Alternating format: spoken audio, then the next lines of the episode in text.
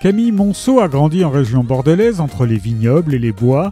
Du plus loin qu'elle se souvienne, elle a toujours voulu devenir écrivaine. Après des études littéraires, elle s'envole pour le Japon, pays dont la culture la fascine. C'est là-bas que naît l'idée de son premier roman, le premier volume des Chroniques de l'érable et du cerisier. Virginie Blanchet, elle, a travaillé comme coloriste de bande dessinée pendant 12 ans. Elle a été publiée chez Bayard, Delcourt, Soleil, La Boîte à Bulles. Passionnée par le Japon et sa culture, ses voyages nourrissent son imaginaire et sa documentation photographique. Le secret des bonbons pamplemousse est leur premier roman graphique commun.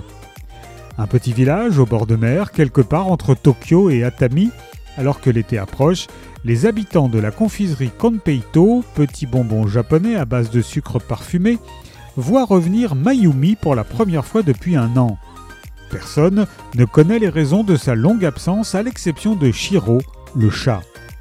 À mesure que ces journées s'égrènent au rythme des saisons et des rituels, les secrets des uns et des autres se dévoilent à travers les points de vue successifs de quatre membres d'une même famille et du chat. Le secret des bonbons pamplemousse de Camille Monceau et Virginie Blanchet est paru chez Inari Robert Laffont.